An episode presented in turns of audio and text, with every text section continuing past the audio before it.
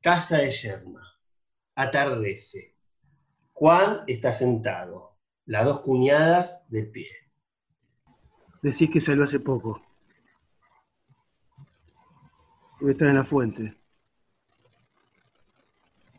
Ellas saben que no me gusta que salga sola. Voy a poner la mesa. Bien ganado tengo el pan que como.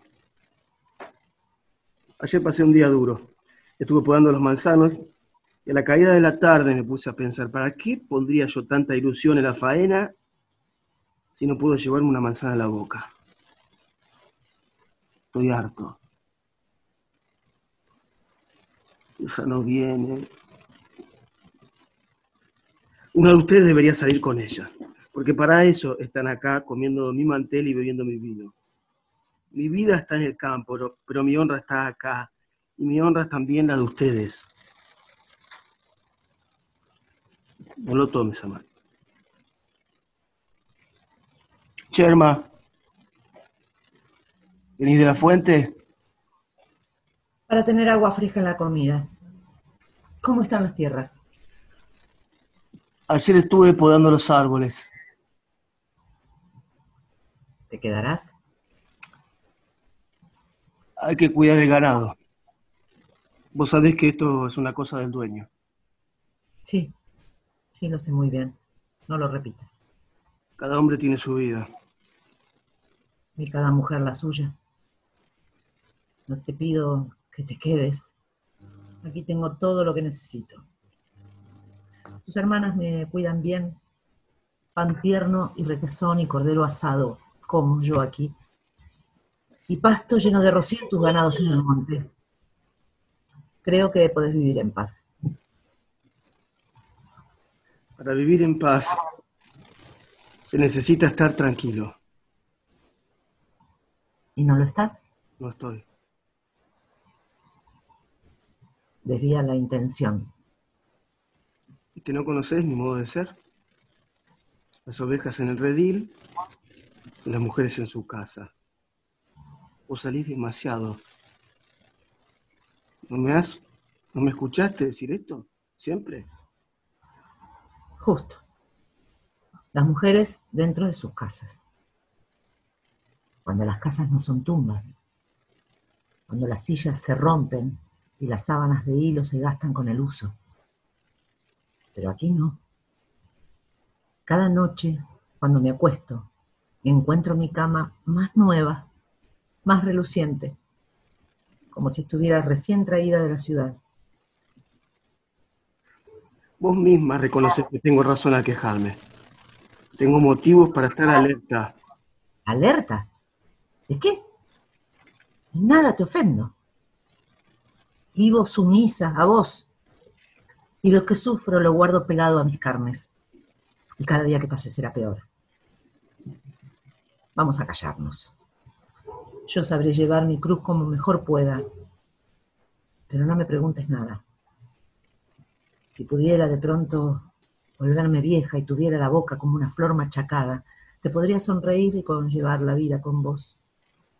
Ahora, ahora déjame con mis clavos. Hablas de una manera que yo no te entiendo. No te privo de nada. Mando a los, a los pueblos vecinos por las cosas que te gustan. Yo tengo mis defectos. Pero quiero tener paz y sosiego con vos. Quiero dormir fuera y pensar que vos dormís también. Pero yo no duermo. Yo no puedo dormir. ¿Es que te falta algo? Decime. Contesta. Sí. Me falta. Siempre lo mismo.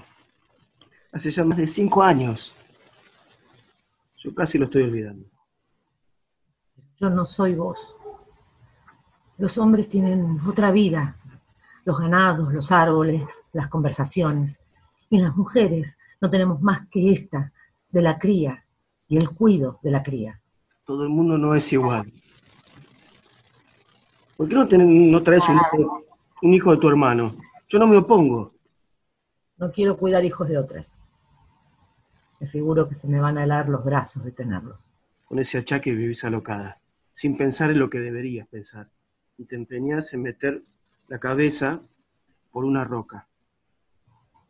Roca que es una infamia que se roca. Porque debería ser un canasto de flores y agua dulce. Estando a tu lado no se siente más que inquietud, desasosiego. En último caso, debes resignarte. Debes resignarte. Yo he venido a estas cuatro paredes para no resignarme. Cuando tenga la cabeza atada con un pañuelo para que no se me abra la boca y las manos bien amarradas dentro del ataúd, en esa hora me habré resignado. ¿Sí? Entonces, ¿qué quieres hacer? Quiero beber agua y no hay vaso ni agua. Quiero subir al monte y no tengo pies. Quiero bordar mis enaguas y no encuentro los hilos. Lo que pasa es que no sos una mujer verdadera y buscas la ruina de un hombre sin voluntad. Yo no sé quién soy. Déjame andar y desahogarme. En nada te he faltado. No me gusta que la gente me señale. Por eso quiero ver cerrada esa puerta y cada persona en su casa. Hablar con la gente no es pecado. No puede parecerlo.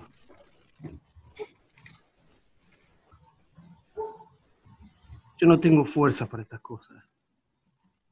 Cuando te den conversación, cerrá la boca y pensá que sos una mujer casada. Casada. Que la familia tiene honra y la honra es una carga que se lleva entre todos, pero que está oscura y débil en los mismos caños de la sangre.